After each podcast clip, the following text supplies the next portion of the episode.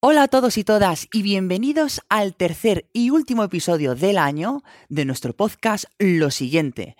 Y bueno, digo último, pero este año no estamos como para hacer predicciones, porque a lo mejor mañana nos vamos todas a tomar por saco y este es el último podcast que escuchas en tu vida. Así que cariño, siéntate, relájate y disfruta, porque hoy vamos a hablar de la cibercultura, la cultura que vive en Internet la que te gusta a ti, a mí y por supuesto a mis invitadas.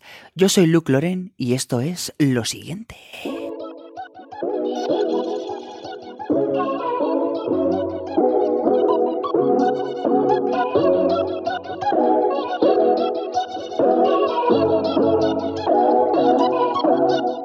Me encanta bailar mi propia sintonía, es que tiene, tiene rollazo. Oye, no es por nada, pero estamos con un plantel de invitadas en lo siguiente que estoy muy orgulloso, ¿eh? Hoy tenemos a Andrea Gómez, que es una experta en cibercultura y que además tiene una frase muy curiosa que dice que no se fía de nada de lo que haya en Internet, ¿vale? O sea, ella si las tiendas no son online, no se fía. Su fuente es Twitter. Y a Carolina Iglesias, apodada como Percebes y Grelos, que también es experta en cibercultura y cultura pop y solo hace falta meterte a tu YouTube para comprobarlo. Y bueno, por supuesto, aquí tengo a mi Vera palmadita. Palmadita. A mi gran amiga, no sé qué haré yo sin ti, Alba Riera, cariño. ¿Cómo estás? ¿Y cómo vas de cibercultura? Oye, pues la verdad es que yo, me quería una persona experta también, ¿eh? O sea, a mí me podría ser presentado así. Plan, Alba Riera, experta en cibercultura, pero resulta que no tanto, porque, ¿Por digo, ¿Por qué? digo yo, ¿qué es la cibercultura para mí? Blanco, me quedé en blanco, entonces pensé trivial, que es como lo más analógico que hay a la vez, ¿no?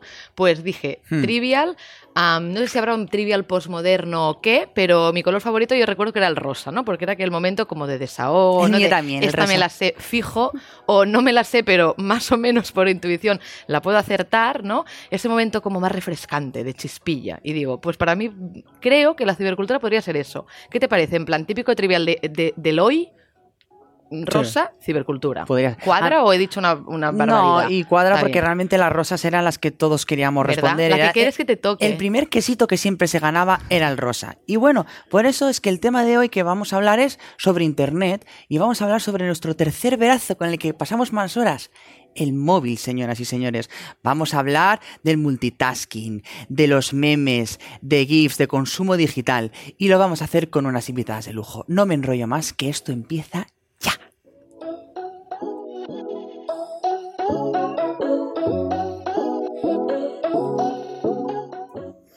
Bueno, como os decía, aquí tenemos a Andrea Gómez y Carolina Iglesias. Carolina, atención, es muchas cosas, ¿vale? Es guionista, humorista, feminista, youtuber, experta en cultura pop presentadora, tiene un podcast que se llama Estirando del Chicle con Living Postureo. Y si no la conoces por estas cosas, seguro que la has visto en Vodafone You, en Operación Triunfo, en Una Caña con que me entrevistó ella a mí. Nos hemos cambiado los papeles, amigas, pero bueno, que no tengo tanto tiempo. Tu carrera es muy larga.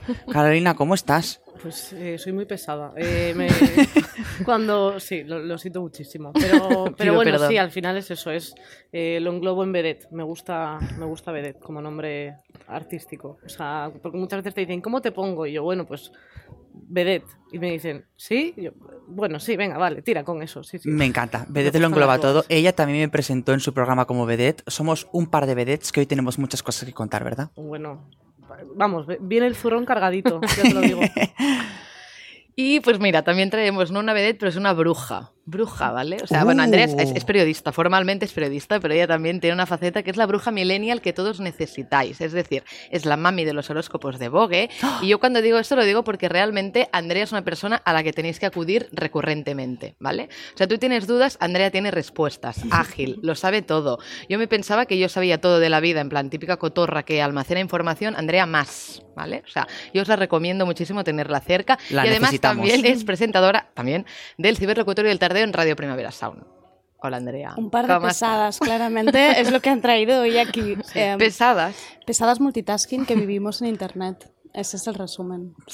Y, estamos encantadas porque vamos a tener que hacer parte 2 de este, de este podcast y todo. Fíjate lo que te digo. Bueno, vamos a empezar por el principio, ¿no? Puede que sea una pregunta muy amplia, pero aquí me gustaría que debatiéramos un poco entre todas. Y es, ¿qué es para vosotras la cibercultura? Pues em, yo me gusta que, se llame cibercultura porque queda más, más fino, ¿no? que, que lo de internet, las cosas que hacemos los frikis de internet, me gusta que vaya teniendo como un nombre más nobiliario, la verdad. Diccionario, claro que sí. Sí, pero al final es como, pues es que hay un, hay un lenguaje que, que está en internet que la gente que no está en Twitter o en Instagram o, o hasta cosas de YouTube que no sabe, o sea, expresiones sobre todo, o sea, muchas cosas de, de, estoy, estoy dos puntos, no sé qué, o sea, eso es de, de Twitter, por ejemplo, ¿no? Como estoy mal. Estoy, claro, exacto, dos puntos mal. Eh, es súper de, de, redes sociales, eh, vídeos, o sea, por ejemplo, em, cuando dicen lo de, ven a alguien sentado en un campo y dicen, ¿se acuerdan de un hilo que había de una persona que le anidaron hormigas en el... Bueno, eh, eso es la cibercultura yo creo. Entonces, bueno, es, eh, es un lenguaje, un lenguaje clave y sentirse parte de, de, algo. Y eso es guay. Por fin, parte de algo, me hace mucha ilusión. Vedette de la cibercultura. Eso es. Qué guay. Um, sí, en realidad cibercultura suena incluso un poco antiguo, ¿no? Esta cosa de ciberespacio que parece como... Cuando íbamos al ciber ahí a poner monedas, a jugar al Counter-Strike, ¿no? Exacto, suena un poco como, como Blade Runner, ¿no? Como nos imaginábamos. Al final es cultura digital, es todo lo que sucede dentro de Internet y es bonito porque es lo que dice Carolina, son expresiones culturales y sociales que van en paralelo al desarrollo de tecnologías y es todo lo que está sucediendo dentro de Internet para mí la clave es la interacción. Es maravilloso. Lo que permite Internet es interacción y que se generen em, pues expresiones culturales, que se, que se hmm. nuevos lenguajes, nuevas maneras de ser, nuevas identidades. Claro, porque, bueno, a ver, yo lo he, yo lo he definido muy, mucho más vagamente, me he limitado al trivial rosa, ¿vale? O sea, vuestras explicaciones me Ella es básica, es analógica, tiene muchas cosas hoy que aprender. Me parecen bastante mejor, pero me he hecho la empollona, o sea, he venido con los deberes hechos en realidad. es que si no, despedida. Porque no, despedida, porque sé cómo es Lucas, y digo, mira, me informo ¿vale? Puesto en Google, cibercultura, tal cual. La cibercultura es la cultura que ha surgido en Internet y sus relaciones virtuales, así como sus implicaciones en el mundo físico y en los estudios que se relacionan. Hasta aquí bien, ¿no? Y digo, yo, yo pongo ejemplos, ¿vale? Y sale un señor que no tiene acceso a computadoras ni teléfonos o que no sabe cómo utilizarlos, no es activo en la cibercultura. Y digo, queda alguien así, es decir, mm, todo vendría a ser cibercultura ya, ¿no? Bueno, hay, hay gente que a lo mejor no, no, se ha actualizado, ¿no? A, Internet. Gente que tiene negocios que no o sea, mi abuela ahora ya tiene Zoom, me refiero. Digo, ya nos ha consumido la cibercultura. A, a ver, todos tenemos WhatsApp, eso sí. Claro. O sea, un poquito de contacto con la tecnología sí. tenemos, ¿no? Además es que no hace falta, o sea, cibercultura, formar parte de cultura digital es tener datos móviles. Em, no, también es este, el la clásica imagen que sale un abuelo en el tren noticias y de eso alguien hace un GIF. Ese hombre se convierte en meme mañana, ya forma parte de, la, cultura, y este señor pobre no tenía wifi ni le interesaba, ¿no? Pero, Ay, pobre, me está dando mucha pena ese señor y no, ni, lo conozco. Pero nos lo hemos llevado nosotros como, como dentro de Internet. Somos una aspiradora humana en Internet. A mí me gusta esta idea, rollo, topa dentro. Yo, mi abuela tiene, tiene WhatsApp, por ejemplo, pero claro, no, o sea, y, no sé de dónde ha sacado stickers de WhatsApp y, y, los manda. Y bien, los usa bien. Pero claro, son como los, por ejemplo, tiene uno que son las dos de Frozen abrazándose. Ay, qué mono. No sé cómo le ha llegado eso, lo tiene mi abuela. Entonces, claro, me lo manda. Otra persona a lo mejor lo haría con ironía. Mi abuela es en plan de te abrazo como ellas dos se están abrazando, ¿sabes? Entonces, claro, ella igual no le busca el doble sentido, pero ella, o estas fotos de que, se pasa mucho de buenas noches, mi cielo, corazón, eh, de Navidad. Bueno, ese, ese, mundo. ese mundo. Ella no lo manda con ironía, ella dice, joder, pues mira, si no escribo, mando esta foto y ya, como Queda tengo todo muchos dicho. nietos, pues tengo mucho lío. Me parece muy curioso esto de que hablábamos, ¿no? Que Internet es un código, es un lenguaje y cómo las distintas generaciones lo pueden interpretar y darle un uso distinto, ¿no? Porque fíjate el WhatsApp lo que ha hecho que yo tengo un grupo de WhatsApp con la familia Loren y la familia Vaquero, Lucas Loren Vaquero. Em, no sé por qué he dicho esto, pero me entendéis, ¿no? Que estás conectado constante con la familia y eso es antes una cosa que no podía ser. Y en Internet vive este lenguaje. Es como curioso, o sea, son unas nuevas maneras de consumir y de comunicarse. Y es guay eso. Sí, de estar en contacto, es bastante guay. O sea, aunque sea para una tontería que a lo mejor, justo si estás separado de tu familia, no dirías, pero en plan, yo qué sé, eh, una noticia que te recuerda a no sé qué, y la pones ahí, y la pones. me recuerda a mi tío, y bueno, es como una forma de estar en contacto. es una manera, sí. Y bueno, está claro que al principio hemos hablado, tenéis buenos currículums, ya sabemos eh, a qué estáis vinculadas, ¿no? Vosotras con Internet, pero como buenas expertas, decidnos, ¿cuáles son las claves de éxito para que algo en Internet funcione? Esta es como la pregunta del millón, ¿no? Está toda esta gente que quiere ser influencer, hay gente que en TikTok se cree que con el hashtag go viral va a ser viral, pero no, señora. Eh, ¿Cuáles crees que sigo buscando esas claves, ¿eh? O sea, si alguien las sabe, sería genial. No lo sé, o sea... Em, yo creo que es una mezcla. O sea, está claro que el, formato es importante, van saliendo nuevos formatos y, bueno, está bien tirar de ellos, pero creo que lo más importante es talento. El talento y la gente no es tonta. Eh, mm, la gente quiere, o sea, el podcast, me estirando el chicle no es bueno porque sea un podcast, es bueno porque están Victoria y Carolina detrás. Em, Me habría encantado que dijera, no es bueno. Sin embargo, ha triunfado. Estaba entendiendo eso, digo, no, hostia, va cuchillo. No, es que es verdad. o sea, no es porque sea un podcast, ahora todo el mundo puede tener un mm, podcast desde casa, es una herramienta que es fácil para todo el mundo, pero la gente al final acaba buscando em, talento. Lo hemos visto ahora con la retransmisión de las elecciones norteamericanas, estaba Emilio Domenech en la sexta haciendo directos en Twitch, que esto no se ha visto nunca. Yo me imagino un periodista en su casa que debe llevar 15 años especializado en política internacional pensando, yo con mi columna en papel aquí, hablando para nadie, y Emilio Mene que está llegando una cantidad de gente, bueno, pues ahora seguramente habrá muchas marcas y empresas que lo intentarán replicar, en plan, bueno, pues ahora hay que hacer todo retransmisiones por Twitch, es la solución, es la receta, y no lo es. O sea, al final Emilio tiene la gracia, conectas con esa persona, pues igual que conectas con Carolina y Victoria. Al final yo creo que lo importante es talento, luego puedes intentarlo que no, que no quiero desmotivar a nadie, ¿eh? que, que, se pueden hacer podcasts y retransmisiones por Twitch, pero que la gente al final acaba valorando las mm. personas que hay detrás. Mm. Y encontrar el lugar, yo creo también, que es una cosa que también, o sea, eh, como que me ha costado tiempo entenderlo porque eh, yo considero que tampoco nunca he sido muy viral con las cosas, es como que he estado en cosas que han estado bien, pero que, quiero decir, estuve en OT, pero yo no cantaba, ¿sabes? Era como que yo estaba en cosas, que guay, hacía mis movidas, no sé qué. No era ni jurado. Pero, claro, o sea, no era Mónica Naranjo, que hay sospechas, pero no. Eh, o sea, como que yo estaba ahí, hacía mi curro y tal, pero era como una cosa que destacaba, pero, pero siempre como en, un plano moderado y que, y que feliz con eso, ¿no? Entonces es como, y en YouTube, por ejemplo, he llegado a los 100.000 suscriptores este año, que, sí, lo que está muy bien, pero que llevo haciendo vídeos en YouTube desde que, no sé, desde hace seis años, siete años, pero mi objetivo era como hacer vídeos y hasta que... Y, no es que haya crecido, o sea, he crecido porque la constancia es súper importante y cuando estaba en otras cosas no tenía tiempo para, para, hacerlo. Y es que la clave es constancia porque además... Eh, y encontrar como un público. O sea, yo siempre he tenido un público, pero hacía cosas como muy diversas y es encontrar un, un nicho que estaba ahí. O sea, yo siempre he hablado de cultura pop y todo eso. Y y un día hice un vídeo que, para mí fue como revelador, que fue un vídeo que hice reaccionando a, OT1, que ya ves tú, revelador 2020. Bueno. ya, pero ya ha pasado tanto tiempo que eso es vintage y molan. Claro, conecta con la nostalgia. Y de repente dije, o sea, si esto me encanta hacerlo. Y entonces a raíz de ahí, que esto fue este año, eh, me, empecé a tomar más en serio YouTube, eh, simplemente por, porque quiero decir, o sea, no es mi, mi trabajo principal, pero... Pero te lo pasas bien, se te, nota. claro, te lo pasas bien y es encontrar un público y hacer una cosa que te guste. Es que muchas veces, por ejemplo en YouTube se nota mucho cuando hay gente que hace algo porque es viral. O sea, yo es que no...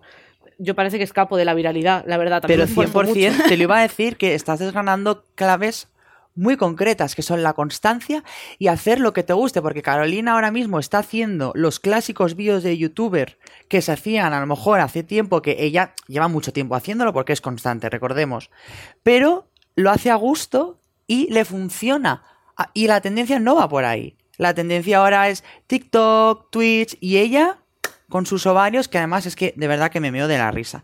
Y bueno, tienes como eso de yo moderado, pero oye, ¿cuál ha sido tu mayor hit? ¿Cuál es tu yo quiero bailar toda la noche de toda tu carrera? Si tuvieras que elegir uno. Seguro que tienes uno ahí viral.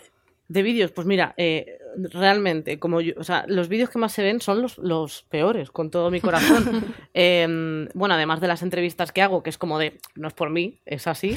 Eh, uno contando eh, cosas de Tinder, digo, ay, de verdad, de verdad. O sea, ¿Ese es tu hit? mi vídeo más visto de todo eso y cuando hice un vídeo contando una vez que me echaron de la tele que la gente pensó que me habían echado de OT y estaba en plan de a ver, a ver, a ver, y era otro programa. Ay, el clickbait, amiga. Que lo hice sin querer porque no sé usar bien los tiempos compuestos. O sea, yo decía, o sea, como en el pasado, claro, y la gente pensaba que era como el presente. Bueno, la cosa es Ah, que lo entiendo. tuve un vídeo como de muchísimas visitas, eh, clickbait involuntario, se ve. Y ese es, o sea, funciona, pero, pero yo que sé, hay otros, pues, por ejemplo, el de OT1 de la gala 0 funcionó genial. Me escribió hasta Chenoa en plan de tía, me meo de la risa. Y yo, claro, te Eh, pongo a ti te súper Esto es un gran logro. Te escribió Chenoa, es un gran logro porque Sí. mm, yo en aquella época que tenía, no sé, 11 años, 12, yo fui al concierto de OT con aquí escrito Chenoa, con una pancarta con sus fotos, porque eso es lo que se hacía Claro. en aquel entonces. Pintarte el nombre de la persona, porque era la forma de mandarle un tweet, en plan, Chenoa a la mejor, a ver si lo lee. mire. Ah, bueno, y atención a esta anécdota. Sabéis que yo llamé por teléfono para salvar a Chenoa. Era súper pequeño, no había SMS. Y dije, perdón, aquí es para salvar a Chenoa. Y me dijeron, no, no, se ha equivocado. Y yo muerta. Bueno, mi hermana deshuevándose. Madre mía, qué risa. Que era Eh, Noemi Galera diciendo en plan de no, eh". No, queremos- aquí no- no, no en plan, no, esto no está amañado, no queremos que gane Chenoa. Bueno, que nos estamos yendo del tema, que parece que tal. Andrea, tú tienes un magazine de actualidad. ¿Cuáles son los temas que le apetece escuchar a la gente y también qué tipo de público tienes para analizarlo, ¿no? Porque creo que cada cosa tiene su público, pero y también cómo haces tú esta búsqueda de temas, que a mí también me interesa para mi mundo. Pues es un magazine de actualidad y de cultura y en realidad intenté al principio tocar pues todos los palos, ¿no? Eh, intentar hablar de libros, películas, em, series, incorporar temas de ficción digital, videojuegos, pero al final te das cuenta lo que más le gusta a la gente, un poco la línea de lo que decía Carolina, este- esta cosa cotilla de hablar de uno mismo, em, lo que mejor funcionan son las tertulias. A la gente cuando le hablas de cosas donde se puede sentir em, un poco representada o de decir, si es que yo también he estado allí en algún momento. Tertulias donde hablamos de em, ligar en tiempos de confinamiento o, o cómo ha sido pasar el confinamiento viviendo en casa de tus padres. Mm, las relaciones sexoafectivas ahora que estamos en toque de queda, que cómo, ¿dónde son las citas? Pues a esto a la gente le encanta. Le encanta y es donde más participa. O hablar, por ejemplo, de menstruación. El, el podcast que hablamos de menstruación es una auténtica locura y la gente como que le gusta mucho participar, contarte su experiencia. Una interacción, ¿no? Claro, al final la radio es muy, es muy unidireccional y, y falta esta parte siempre de, de- de recibir feedback, ¿no? De decir, bueno, pues yo también quiero contarte mi experiencia o yo tengo una amiga que ha pasado por esto y a la gente le gusta mucho esta parte de, de interactuar. Y eso es lo que funciona así. Que me parece muy interesante porque aparte luego pasa mucho, ahora tú lo comentabas y tú también, como que tú te esperas que un tema a veces funcione mucho, ¿no? Y después dices aquello que siempre en las revistas, no me lo esperaba y funciona mucho. Y digo, sí, sí que te lo esperabas, pero no, se ve que no, Mm. que realmente no te lo esperabas y es la, la conexión. Aparte de esto, también, o sea, hay formatos que funcionan por la viralidad, esto sí existe, aunque nosotros no nos, no nos ad- ad- adhiramos, bueno, no nos sumemos al carro. Am, pero funcionan. Por ejemplo, a mí me encanta mucho mirar el tema del antes y el después de las operaciones estéticas, ¿no? Por eso no puedo parar. Antes, después, antes, después. y me- me- o sea, bueno, es que he llegado a, y, lo- y a buscarlo. Veo una persona nueva en la tele y digo, ¿va a estar operada? Vale. Lo empiezo, an- antes o después. Vosotros. Tú en el Explora te sale todo así, Pero es que ¿no? puedo parar, o sea, no puedo parar. Entonces, quería preguntaros si tenéis algún fetiche así confesable a nivel viralidad que, que os guste cotillear a menudo. Yo, yo tengo, hay una, bueno, hay un montón de cuentas que son eh, que son orientales en general. eh, Orientales. apretando cosas, o sea, como no, no como el Blandy Blue, pero que dentro tiene como cositas que yo qué sé, como El slime. es, sí, pero slime, pero que por, por fuera es eh, una patata. Y entonces lo aprieta y hace clic y luego hace.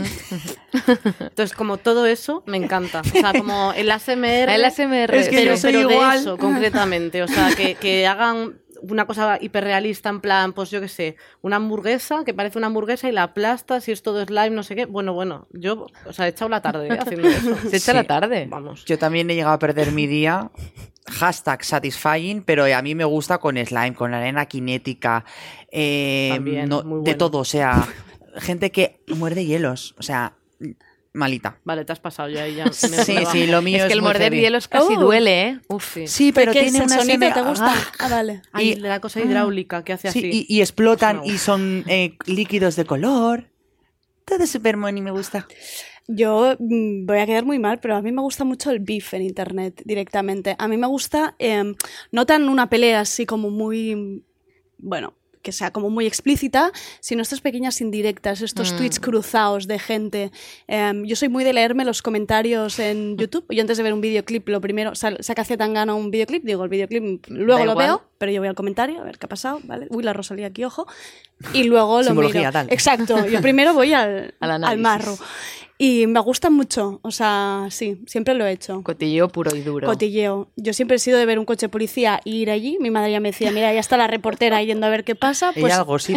Pues lo hago, pero en versión Twitter, que es ir a ver a, uy, estos están aquí tirando un poquito. Luego por eso ya creado un propio magazine, ¿qué tal? Porque es, que es ella, o sea, es ella por dentro, lleva su ADN. Mi Ana Rosa Quintana llevo dentro. Veré. Y bueno, Carolina, tú trabajas también mucho el humor, eres humorista, ¿no? Cuéntanos un poco, esto me interesa, el proceso creativo ¿no? Em, de una producción audiovisual humorista. ¿Tienes límites? ¿Existe censura? ¿Eres tú 100%? Em, a ver, eh, el proceso, o sea, por ejemplo, cuando escribimos eh, Válidas, que es la serie que saqué de ficción. Y la camiseta veo que ella viene de merchandising, es una chica lista. claro, es autoproducida, hay, que, recuperar todo lo invertido todavía. eh, pues, por ejemplo, con eso, como es un proyecto que decidimos sacar eh, 100% por libre, o sea, que es una cosa que recomiendo, pues depende, o sea, hay que decir, eh, nosotros sabíamos, era como una apuesta de luego pues estamos intentando moverla y no sé qué, y es un momento un poco complicado, pero también era una forma de demostrar que sabíamos hacer cosas porque, bueno, hay muchos prejuicios entre mujeres, jóvenes, no sé qué, y luego cuando somos mayores era por ser mayores y nunca les vale, pero bueno. Eh, nosotros decidimos ser totalmente libres con lo que escribíamos, por ejemplo. O sea, y el proceso con Victoria, eh, pues nos repartimos los capítulos, pero luego ya era como ir revisitando cada capítulo, no sé qué, y añadiendo cosas. Y nos aportábamos mucho, porque Victoria es, es, mucho más, más bruta con las cosas que dice, pero yo, por ejemplo, como escribía para su personaje también, yo escribía cosas que eran brutas, en plan para el suyo, y ella decía, esto no será mucho, no sé qué, yo, bueno, está dentro de, que es una ficción, dentro de una ficción eh, no estás dando tu opinión sobre cosas, ¿no? Entonces, en este caso concreto, nos sentimos súper libres, la verdad, o sea, es que no nos quitamos no nos quitamos nada, porque era como es que es la oportunidad de poder ser totalmente libres, que eso es una cosa que también te da mucho Internet.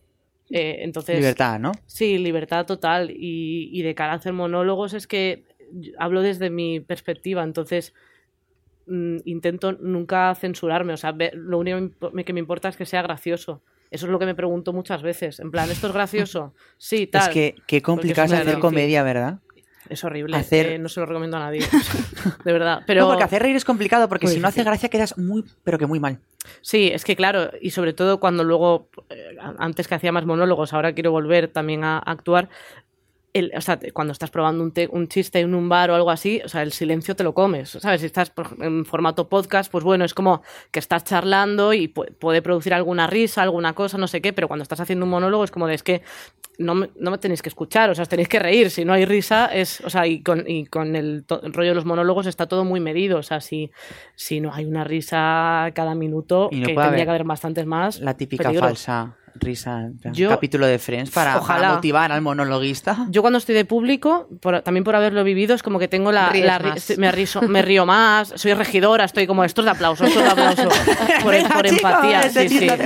Eso me pasa y con, o sea, siempre que veo a, un, a un grupo, una orquesta o lo que sea, es como del aplauso, es súper importante. Es verdad. en Galicia además que hay un montón de, de orquestas y tal, cuando, o sea, siempre estoy aplaudiendo por muchos monstruos que lleve encima, es como de han acabado. Eh, dejas el vaso, aplaudes y que sigan, porque la peña está haciendo su curro. Ya, pero eso no pasa. Y también en un bar contando monólogos, la gente hay veces que va, ve a un fulano hablando y dice, ah, es que vengo a hablar yo también. Entonces, yo qué sé, es como, es, difícil, pero, pero es guay cuando, cuando das con la tecla, ¿no? Es como muy, mucha satisfacción. Satisfacción. Sí. Bueno, ya sabéis, chicos, los que nos escuchen en un podcast, en este podcast, si vais a un bar y estáis viendo un monologuista, un poco de empatía, pensad que una sonrisa, una sonrisa es importante para esa persona.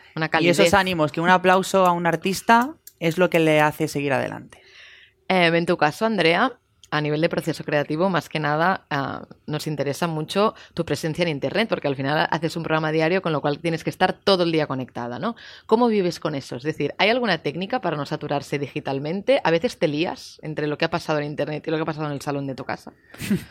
No hay técnica porque estoy realmente cucu ahora mismo. No estoy bien. no estoy bien. no estamos nadie bien. Nadie está bien. Nadie está bien, estamos cucu. Eh, sí cuando, sí, cuando el campo de trabajo es internet es difícil y yo me di cuenta sobre todo durante el confinamiento que ahí sí que hubo un momento, sobre todo más justo al principio, que quise desconectar un poco de decir, mira, yo es que no puedo seguir viendo noticias, no puedo seguir en Twitter estas últimas horas, gente que te metía bronca, policía, en plan diciendo, bueno, había una señora haciendo footing, en plan, me voy a volver loca, desaparezco es que no podía desaparecer. Era, eh, me pierdo dos días en Twitter y es que no sé qué tengo de qué hablar en el programa. No solo, obviamente la información está en las noticias, podría estar leyendo el diario perfectamente, pero no es lo mismo. No te enteras de cuál es el último proyecto cultural que hay en Internet, no te enteras de qué tendencias, de qué se está hablando. Y es un poco esclavo. O sea, yo lo digo, a Internet a mí me encanta, habito perfectamente Internet, pero, pero es muy esclavo es muy esclavo. Y luego está esta parte que tampoco te puedes ir porque, claro, ¿cómo no vas a, vas, haces un programa y no lo compartes? No, hombre, no. O sea, la, técnica es sobrevivir. Sí, no tendría, no tendría muy bien la, receta, porque ya te digo que yo creo que en lo que decía Lucas, nos estamos, estamos todos un poco ahora mismo cucus. y el confinamiento no está ayudando y, estás buscando mm. todo el rato la validación en internet y no ves a gente, la buscas un lío tremendo con esto. Y está, está siendo complicado. Sí, más para los que nos dedicamos a esto, ¿no? Que estamos en la palestra, que dependemos de la opinión de los demás. Y yo siempre digo que Internet es un espacio precioso en el mm. que expresar tu opinión, compartir información, enriquecerse es, es, muy guay. Pero a veces puede que marque un poco nuestra autoestima más de lo que nos gustaría, ¿no? ¿Cómo veis esto? A mí, yo con esto es con lo que estoy ahí más que tengo mis días. Claro, aparte es como que la teoría la tenemos clarísima, ¿no? Todos, en plan, lo que pasa en Internet no te puedes validar por los likes, y claro, después, ¿no? Cuando cuelgas algo y no, no tiene ningún tipo de feedback, dices, mm, la teoría a la práctica no es tan fácil. A ver, yo ahora cómo lo hago para no aprobarme con esto que es mi trabajo. Claro. Es que, o sea, a mí me, me, pasa ahora, pues eso, que estoy como en un punto en el que estoy generando mucho eh, material que recibo el feedback directo, porque al final es eso, cuando estás en la tele es como que tú puedes, o sea, la gente en general tampoco te escribe, bueno, sí, en OT, pues más, pero bueno, con los filtros mágicos de Twitter, pues al final hay cosas que no te llegan y eso es genial, pero al final con no meterte en el hashtag del programa o cosas así, eso no te llega. Entonces, pero por ejemplo en YouTube tú subes un vídeo y tú ves los comentarios porque es como tu cosa. ¿No? Y, y, con el podcast, por ejemplo, que hacemos uno a la semana, pues también durante el confinamiento, de repente ese nivel de exposición constante eh, de cosas que no puedes manejar, eh, porque es un, pues eso, un, como un programa que al final, aunque tenga un pelín de edición, es un directo, va un falso directo. Entonces, eh, pues hay días que, que, me tengo que obligar a no mirar los comentarios, porque es que sé que no me van a hacer bien. O sea, que puede haber un montón de comentarios buenos, pero si hay alguno malo o alguna cosa que te toque especialmente, es que te, fijas, es que te, es que te, va a sentar mal y, y, yo lo sé y, y hay veces que, que, te afecta, es que no, o sea, en general me importa poco pero los días que te pilla mal, o sea, tienes que también tener tus, tus propias... Gestión. Claro, de herramientas. No te, metas a, mirar los comentarios si estás mal o si estás como pues con la autoestima baja, pues es que no, que no te vas a encontrar nada bueno, porque los buenos no les vas a hacer ni puñetero caso. Gracias, es que... Es que Hola, de bueno comentario que tienes, te fíjale en los dos malos. Pues sí, señoría. La gente es muy mala, ¿eh? También, ¿eh? Y que tampoco tienes que tener siempre días buenos, que decir, sobre todo la gente que estáis más expuestos, eh, no tienen por qué saber que ese día tengas un mal día o que estés pasando por una mala época o que justo hayan ido a dar a tu punto a tu punto débil. Que tu vida no es una mierda porque tengas dos días malos. No.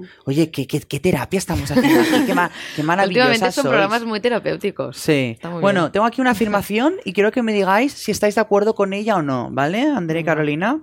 Internet se ha convertido en un espacio sin normas para las nuevas generaciones, donde pueden mostrarse tal y como son. No. Mec. Andrea, botón rojo. Así, asá, más o menos. Explíquense. Es que para mí Internet, em, ojalá fuera un espacio seguro, pero para mí al final no deja de ser un reflejo de la sociedad y de lo que vivimos en la vida real.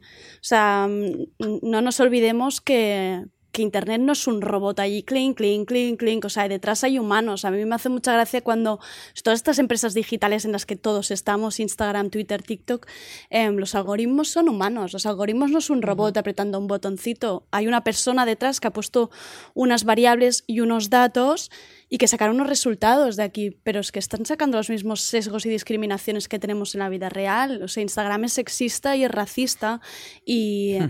Internet, Aunque haya mucho activismo, sigue siendo. Claro, y Internet acaba siendo al final, pues hay la misma discriminación. Y yo creo que hay, por, donde tenemos que luchar es para esto, para precisamente entre nosotros conseguir que realmente sí que consigamos un, un espacio, un espacio seguro. Por un lado esto, y luego por el otro lado, de, lo que decíais antes, de este nivel de exposición, de que la gente se esconde detrás del anonimato y que hay una serie de, miedos y, y que hay, muy, hay mucha maldad. Hay mucha maldad. mucha envidia. o sea, es como. Y no se controla. Bueno, es todo vale, todo vale. Mucho dolor y mucha rabia ajena que se proyecte a través de. De, complejos. es que al final dices que a saber de dónde le viene, pero es que no es normal. O sea, no sé, es que eh, me conozcas de algo, te haya hecho algo personal. No puede ser este odio que tienes. O sea, es que es imposible. Pero hay gente que es así eh, y ya está. Y luego en internet siento que hay sitios en los que se empieza a tener más seguridad. O sea, yo, por ejemplo, pienso en, en cuando nos metíamos de pequeños en los chats y cosas así, digo, es que eso era la jungla. Peligrosísimo. Bueno, los chats, yo me he hecho pasar por una mujer y todo en un chat. O sea, no me preguntes por qué. Sí, pero yo me acuerdo con amigas también. En el chat de Terra, luego me fui al chat de Chueca, así yo empecé a ligar, no había Grinder. Pues claro, chat de Chueca de la parte de Zaragoza. Eso hacía yo, mamá. a mí Me, hablaba gente diciendo, hola, soy Fran Perea, y yo, hola, Fran, tal. Carolina. Por fin nos encontramos. Era muy la, época de los nicknames, ¿no? Sí. Es que, pero yo, por ejemplo, el otro día eh, me metí en, en Jabotel. Bueno, Jabotel. Esto es un detector de gente vieja. Decir Jabotel y que digas, oh". bueno, y luego hay gente que dice, a ni idea. Bueno, es una cosa que sigue ahí, vamos. Y eh, me metí para hacer un vídeo metiéndome en mi cuenta y no sé qué, y vi que había como muchos más filtros. O sea, por ejemplo, tenía que estar jugando durante no sé cuántas horas para poder comunicarme con alguien. Ah. Tenía que entrar en varias salas y no sé qué. O sea, como que había más filtros a la hora de hablar con gente y poder tener, mm, o sea, y comunicarte y no sé qué. Entonces digo, bueno, o sea, me parece un detalle chorra porque cuando yo me metía eso era, vamos, o sea, jauja, ¿sabes? Pero, pero bueno, a la vez es lo que, lo que decía Andrea, que por ejemplo, pues en Instagram o en YouTube el contenido LGTB, por siglas LGTB, no, no se puede monetizar, por ejemplo. O sea, que eso como si fuera una cosa mala. Yo he subido un vídeo de eh, hablando de sexualidad, o sea, de salud sexual, como todo en plan así. No se puede. Eh, ya te lo ponen como no, no, te lo ponen verde, te lo ponen como amarillo, en plan de no te lo bloqueo, pero eh, esto no se puede para todo el mundo. Cuando es un vídeo que estás hablando de educación. En buenos términos, y aunque hables en tono de broma, no dejas de estar contando una cosa que cuentan en los institutos, se supone, ¿no? Pero. Bueno, se supone, cariño, que al final YouTube tiene. O sea, tenemos ese poder también. Hmm. Sí, yo eso es lo que creo, ¿no? Que aunque haya cosas mal en internet y, y en todo el mundo, porque es que como te pongas a pensar, no haces nada. Sí porque es que no haces nada. Eh, como nuestra labor es esta ventana que, se ha creado que nos han dado o lo, que sea, aprovecharla para, para hacer cosas positivas para la gente. O sea, tampoco ser Gandhi, ¿sabes? Pero bueno, o sea, quiero decir, eh, lo que quiero mostrar de mí a, la gente que es, eh, y al final te das cuenta de que hay gente a la que le ayuda. Hablar de, de salud mental, cosas que a lo mejor para ti son súper normales y para otra persona no. Bueno, eh, eso es guay, también te hace sentir que, que, estás en internet por un motivo, muchas veces. 100%. Sea todo muy... Qué bonito, Carolina. Aplausos. Ahora... Aplausos, sí, sí. y vosotros, esta va para los tres, que os dedicáis a Internet em, con mayor o menor medida. ¿Os habéis llegado a obsesionar con la popularidad online? obsesionar por tener. Por, ya, ya, no os afecta la autoestima, ¿eh? sino obsesionaros por querer tener más seguidores y por la popularidad online, sí. Me gusta la pregunta porque es dedicarse a Internet y creo que es. No, no, creo que es la definición perfecta. Al final es monetizar el yo y estar al servicio de, de, Internet. Y en algunos casos sí que se puede monetizar, pero en otros em, estamos trabajando para las redes sociales. Completamente. para Instagram. Cuando subes un tweet, que es un tweet random tuyo de estás trabajando para, para esa Les estás dando contenido todo el rato. eres tú el producto. antes decíamos, no, estoy en Facebook, Facebook es el producto. No, eres tú. Tu perfil en Facebook es el producto, en realidad. Y esto luego lo venden y hacen sus cositas sus cositas ellos. Hmm. Yo no puedo hablar tanto de obsesión, esto vosotros más expuestos. Lucas? Yo tengo curiosidad. Yo, pues yo soy totalmente sincero. Yo, por supuesto que me llega a obsesionar porque al final es lo que estaba diciendo Andrea, nuestro trabajo, una marca confía en ti, tú esperas tener buenos resultados porque quieres seguir trabajando esto, ya que ser autónomo en este país es muy complicado, estás todo el día esperando el email, la llamada no es un curro fijo. Mm, y, te preocupa si tú tienes unas expectativas o unos estándares. Yo además llevo mucho tiempo, en, bueno, a ver, tampoco me las voy a dar de súper profesional, pero es verdad que ya estoy viendo nuevas generaciones, ¿no?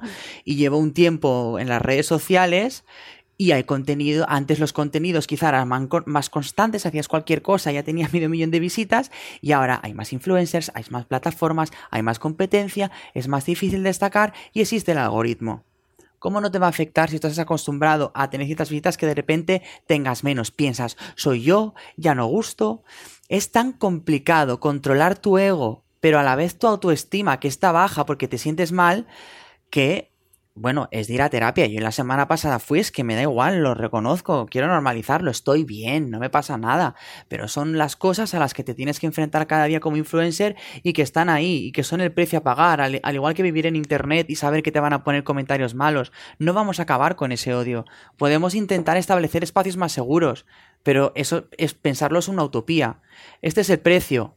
Hago balanza y me sale a cuenta porque es una pasada ser un perfil creativo y decidir tú qué comunicas a la gente, porque con una marca te pones de acuerdo, pero al final, yo qué sé, pues, eh, pues al igual que este podcast lo hago mío, soy feliz haciendo esto, entonces hago la balanza tal, pero me he llegado a obsesionar, sí, he tenido días malos, sí. Hoy estoy bien porque estoy a gusto con vosotras. También, También es verdad. Eso es bonito. yo, o sea, Ah, yo he vivido como muchas experiencias de... En Internet siempre ha sido muy progresivo. Eh, y, en la parte de la televisión y todo eso, que es como que siempre, bueno, le pasa a mucha gente que le viene de golpe, eh, yo eso es como que yo estaba fatal, pero por, en plan, porque lo había dejado con mi ex, no sé qué, pero tenía que seguir haciendo 80 cosas a la vez. Entonces yo ahí estaba fatal. Y ahí, o sea, también empecé a ir a la psicóloga y no sé qué, me salvó la vida. Que hacer contenido, ¿no? claro, tenía que seguir. YouTube estaba como haciendo menos porque no me daba la vida, eh, porque es mi hobby al final, pero pues eso, en, en, en OT, en no sé cuántos programas y no sé cuánto, todo tenía que hacerlo eh, la gente, que eso es una cosa que es, una tontería, pero bueno, que te afecta un poco, como te ve pintada y sonriendo, piensa que estás bien, ya no pregunta, pero gente hasta cercana, ¿sabes? Porque es como de joder, si te va bien, ¿cómo no vas a estar eh, bien? Entonces, eso para mí fue muy difícil de, gestionar. Pero, pero para mí estos años em, me han servido, aunque hay veces que también tengo mi momento de debate de mm, eso, ¿por qué este vídeo no ha funcionado? ¿Por qué, eh, por si me estanco con seguidores? También yo, por ejemplo, yo tuve muchos seguidores por OT pero que, me, que había una gente que me podía seguir a mí porque le gustaba mi trabajo, conocía más cosas, lo que sea, o porque es la de, soy la de la tele.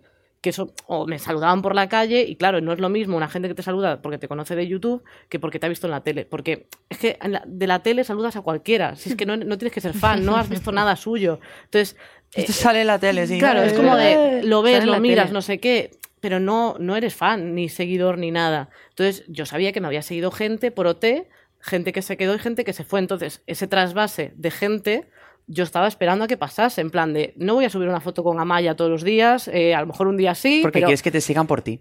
Claro, entonces era como de, bueno, ya os iréis. Los que os queráis ir, ya os iréis y el resto os quedaréis y tal. Entonces, ¿Os ir ya? claro, es gestionar emocionalmente ese trasvase, esperar. Era como de, venga, yo espero. Entonces, como que este año y tal ha empezado a pasar eso, pero he seguido creciendo. Eh, y todos los seguidores que me llegan es que es otra movida. Y, eso, mm, claro, me, me, me, llena el corazón porque, claro, era como. Hay veces que era joder, o sea, es duro que te estén todo el rato preguntando por gente que no eres tú. Y es como de. O sea, yo soy la mayor fan de, OT, de verdad. Y hasta trabajando ahí era como de, me encanta este programa, no sé qué, no sé cuánto. Pero claro, eh, que te vean por la calle y todo el rato te pregunten, eh, oye, eh, Amaya y Alfred son novios, no sé qué. Digo, hombre, eh, hola, ¿quién eres? ¿Quién es usted? Entonces, bueno, sí que fue una época como surrealista, que a nivel mental, como yo también estaba mal, fue muy duro pero el proceso eh, ya lo he pasado y se está muy bien. Y además también me da, o sea, le he dado mucho más valor a Internet.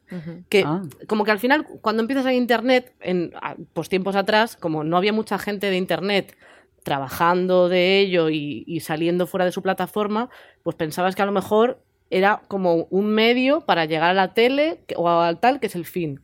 Y yo siento que ya Internet es el fin en sí mismo. O sea, y mm. además siento que hasta los, las cosas que están haciendo las marcas son las cosas que se están haciendo modernas, en plan, que son nuevas, que, mm. se, que, que, hay una variedad de caras, de gente, de temas, que eso yo no lo veo en los medios tradicionales. Entonces, digo, ¿para qué? Para tener que ir a leer, eh, no sé, hablar de cuando tu madre te tira la zapatilla, no, mira, o sea, que no son los 90, o sea, o sea 2020. Entonces, pero es un proceso que, que, me gusta ver que Internet ha, resistido a todo esto, ¿no? Y que cada vez es más fuerte.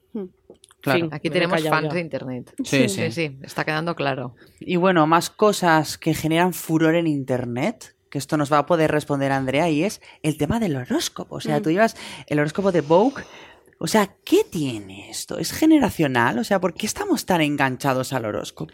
Y añado, ¿puede ser que también en épocas de crisis nos cojamos ahí a explicaciones y respuestas y alguien que nos explique cómo somos y por qué? Todo por fuera está muy mal. A ver, por favor. ¿qué, claro, es eso. Obviamente es la luna. Exacto. Em, hay como un vacío existencial y espiritual que ahora la gente está queriendo llenar. O sea, que la gente quiere saber que, cómo le irá. Em, no tengo una respuesta clara, ¿eh? mucha gente lo pregunta, ¿qué ha pasado con los horóscopos? Yo lo que creo es que se han adaptado, sobre todo al lenguaje y la estética. Em, tú veías antes em, en la tele esos horóscopos que, que, era como con un tapete terciopelo, una espada de oro puesta y tres cirios ahí encima que decías esto qué es. y a las dos de la mañana. Y te hablaba de los arcanos, el arcano mayor, el arcano menor, vendrá un planeta. Y ahora Hay algo que te atormenta. Esa voz, ese tono. Claro, y tú, tú, veías y pensabas, vale, ok, pero ¿cómo me va a ir con el amor? ¿Me pongo en Tinder o, o me salgo? Em, es lo único que quiero saber. Claro, es lo único que queremos saber. Y al final lo que ha hecho pues es adaptarse al lenguaje eh, más millennial, utilizar palabras que se entiendan. Em, y también un poco yo creo que también ha tenido la parte esta estética de las brujas, creo que también todo ese esoterismo, la, bruja como una mujer independiente, creo que también ha sabido cruzarse con la corriente así más feminista, ¿no? más de empoderamiento de la mujer y luego que el capitalismo lo abraza todo. O sea, yo creo que aquí el capitalismo ha dicho, venga, mm, pinta uñas mm, según qué signo eres. Esto el capitalismo le encanta. Mi pregunta es, yo siempre digo, la religión debería hacer lo mismo. O sea, hay que adaptarse. Yo veo de Young Pope, la de Sorrentino con Jude Law, yo mañana voy a misa. O sea, ese es, ese es el Papa, unas iglesias así con luces estraboscópicas, música tecno dentro. Esa ropa. Mañana vamos todos a Yo voy a cualquier sitio que pongan música tecno dentro ahora mismo. si es una iglesia, vamos. Hombre, si es una iglesia, mejor. Se está muy bien, se está fresquito. Em, buena acústica. Buena acústica, buen eco. Claro, al final es llenar esto. Entonces yo creo que aquí, pues, qué tipo de creencias o religiones han sabido adaptarse, pues son las que han llenado esto. Total. Mm. Por la brujería in. Sí, exacto.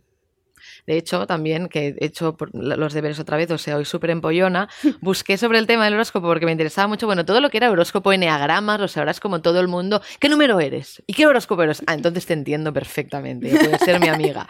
A mí se me uff, claro, pero ¿qué horóscopo era tal? Bueno, obviamente esa persona te tenía que fallar y no sabes nada, ¿no? Real, realmente. Eso es heavy. Eso ¿eh? es heavy. O sea, a mí me ha pasado, ¿eh? De no ser de horóscopo y ahora preguntárselo a todo el mundo, ¿cómo te llamas? ¿Qué horóscopo eres? Y después a qué te dedicas. Eh, yo el otro día vi cuáles coincidían en el amor y vi que coincidía con mi novio y yo. Ya está. Toma, no el horóscopo, pero me hace mucha ilusión. claro. Y se lo pasé. Y justamente, pues haciéndome la ampollona y tal, busqué esto que pone el efecto Forer, que en psicología se refiere al fenómeno que ocurre cuando los individuos dan altos índices de acierto a descripciones de su personalidad que supuestamente se adaptan a ellos. Y esto nos da un subidón que flipas. Entonces, bueno, creo que sería un. El efecto Forer es la manera de los boomers de criticar el horóscopo. no, en serio, bueno, no, sé mucho ¿eh? cómo va. Esto es algo de psicología que no tengo ni idea. Mm pero lo que te viene a decir es que tú puedes leer cualquier cosa y te sientes igual de validada con una cosa que con otra.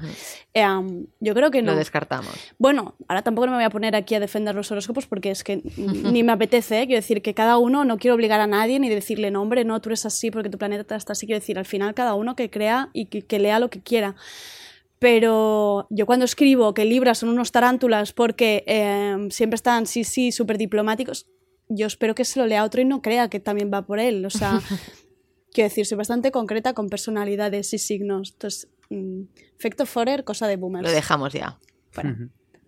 Bueno. y otros furores, a ver qué opina Carolina, que creo que tendrá una opinión bastante formada.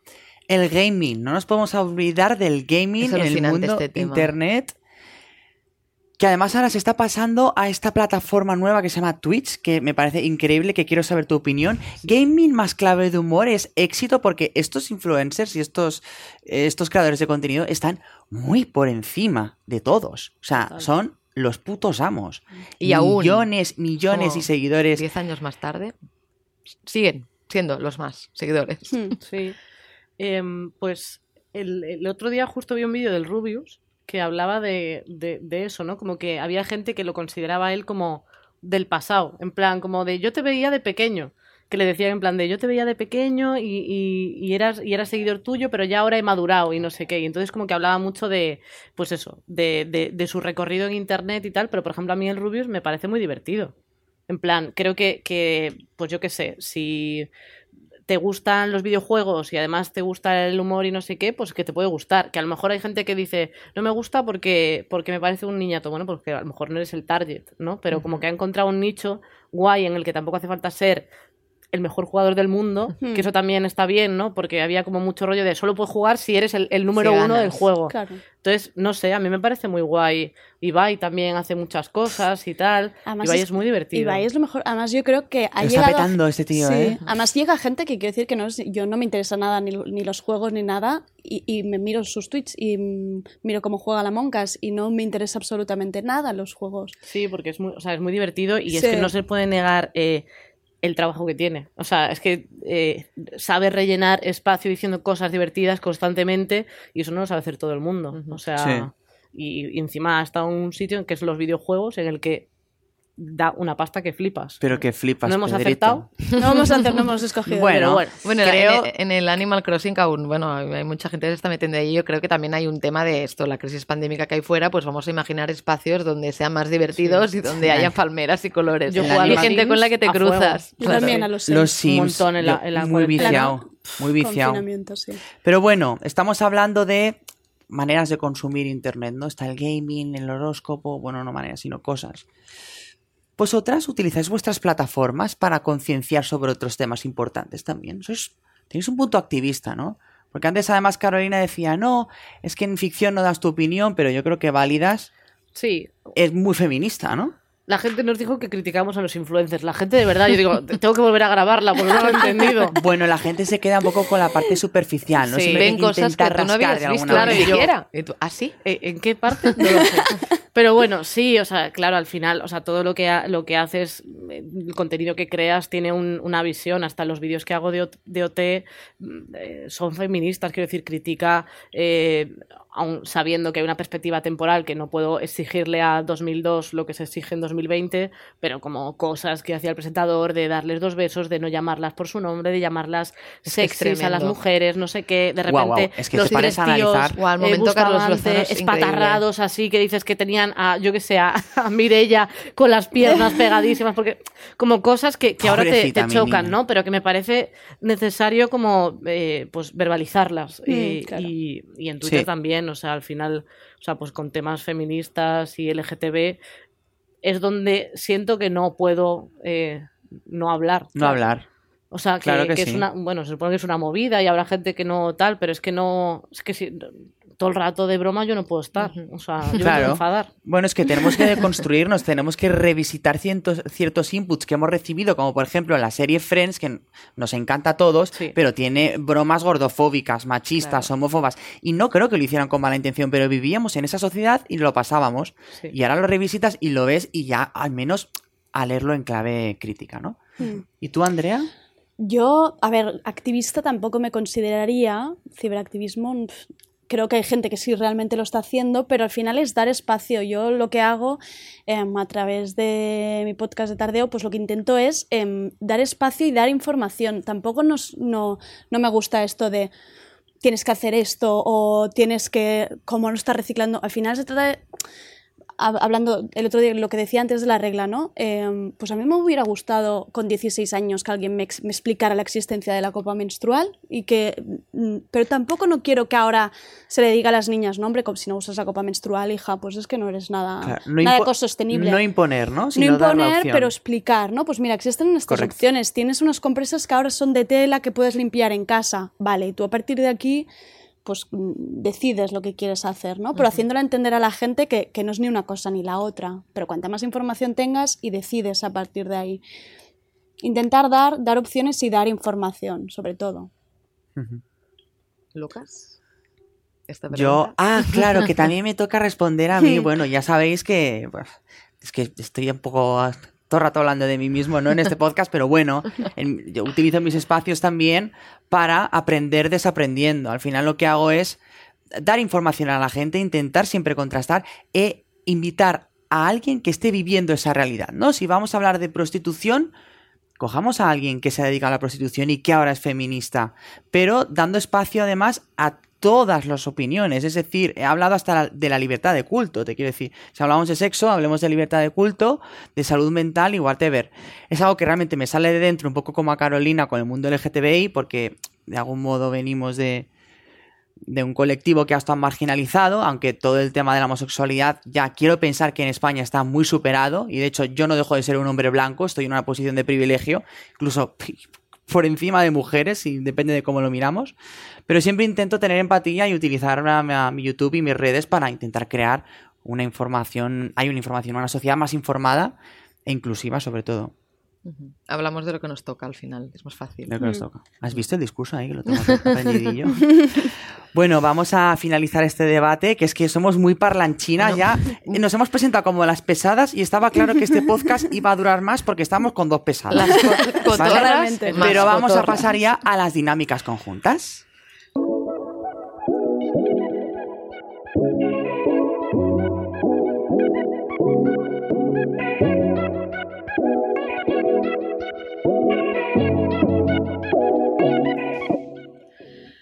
Vale, pues ahora momento favorito de Alba, juego.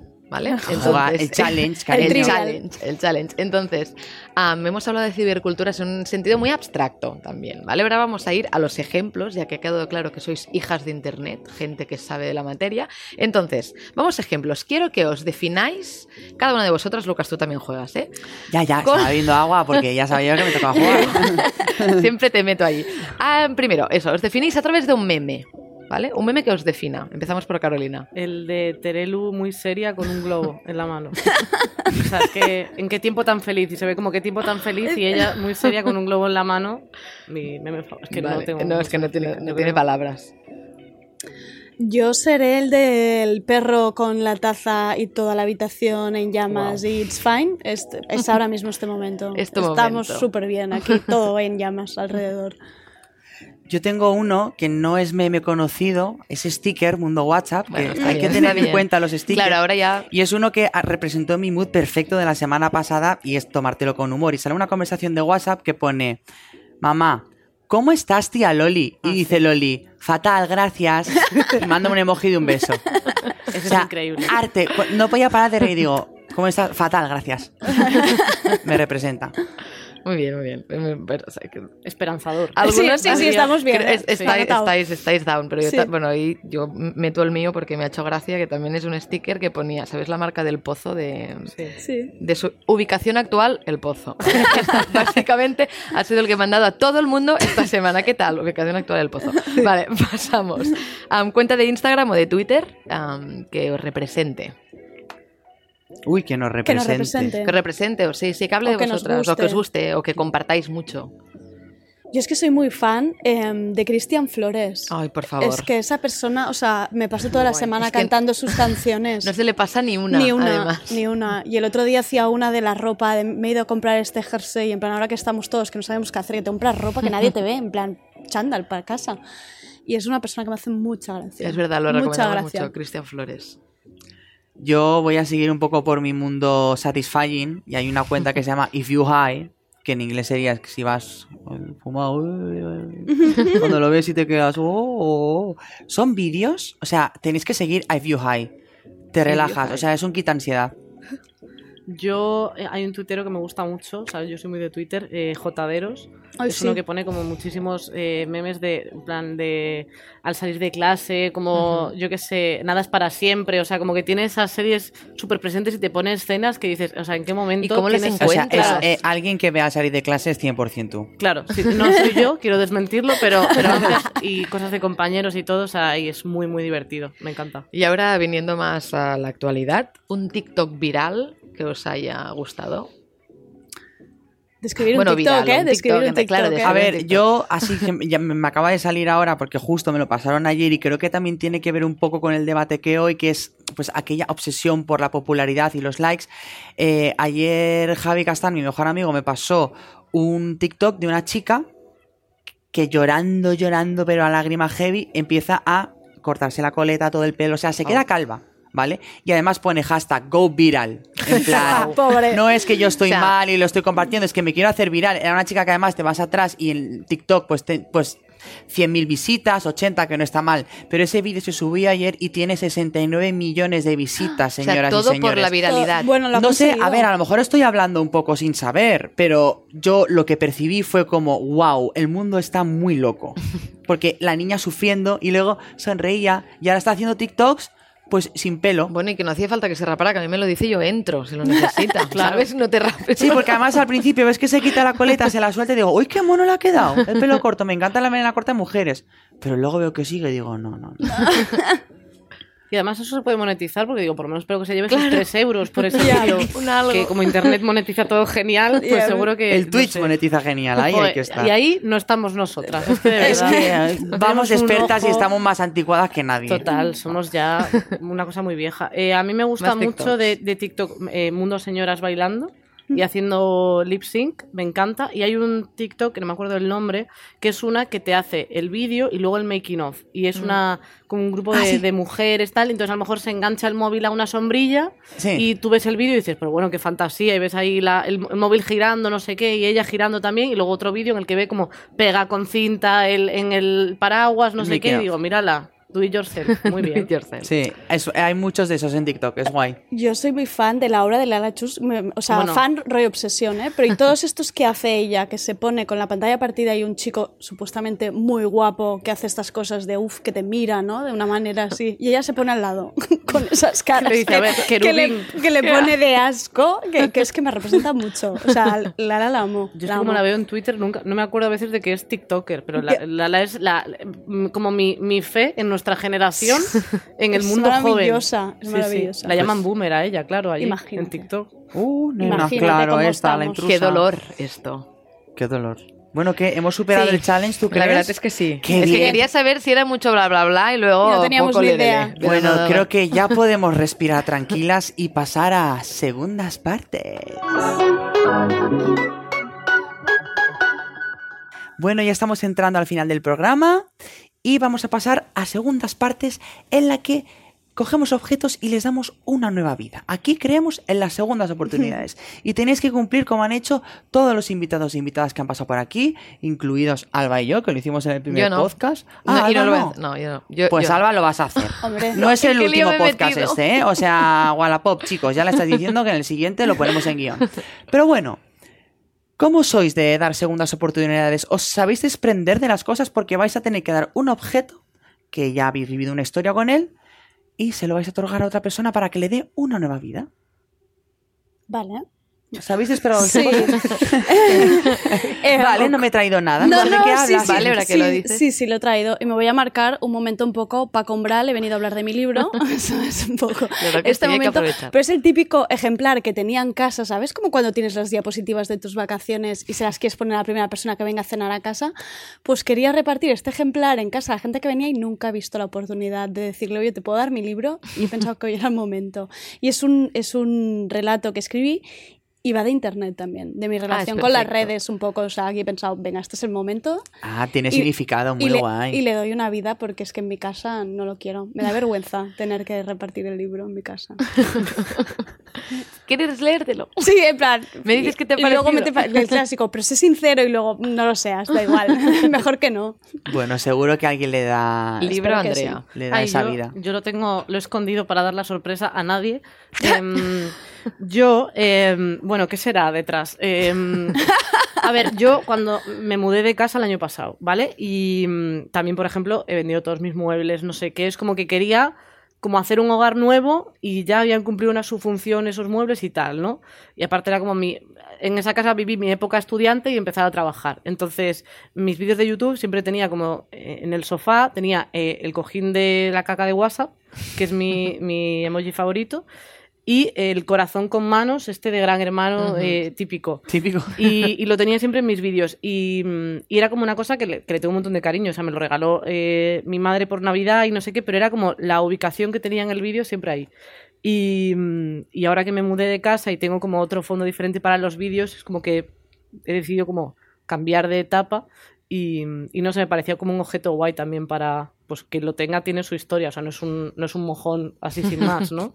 tiene historia. Y esto en el futuro van a ser reliquias, ¿eh? O sea, son peluches de emojis. Claro. Es que no sabemos los cambios generaciones que, generacionales que vamos a vivir. A lo mejor eso es un tesoro de Carolina. stickers. claro. Entonces, recapitulo. Libro Andrea, caca emoji, Carolina.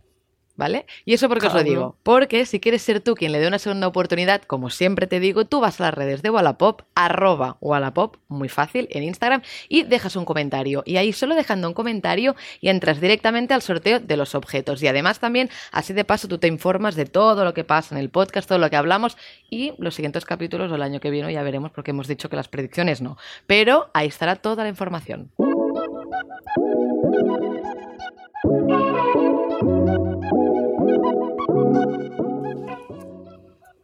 O sea, es que realmente me encanta bailar la, sintonía. Siempre me pilla ahí desprevenido. de cantar.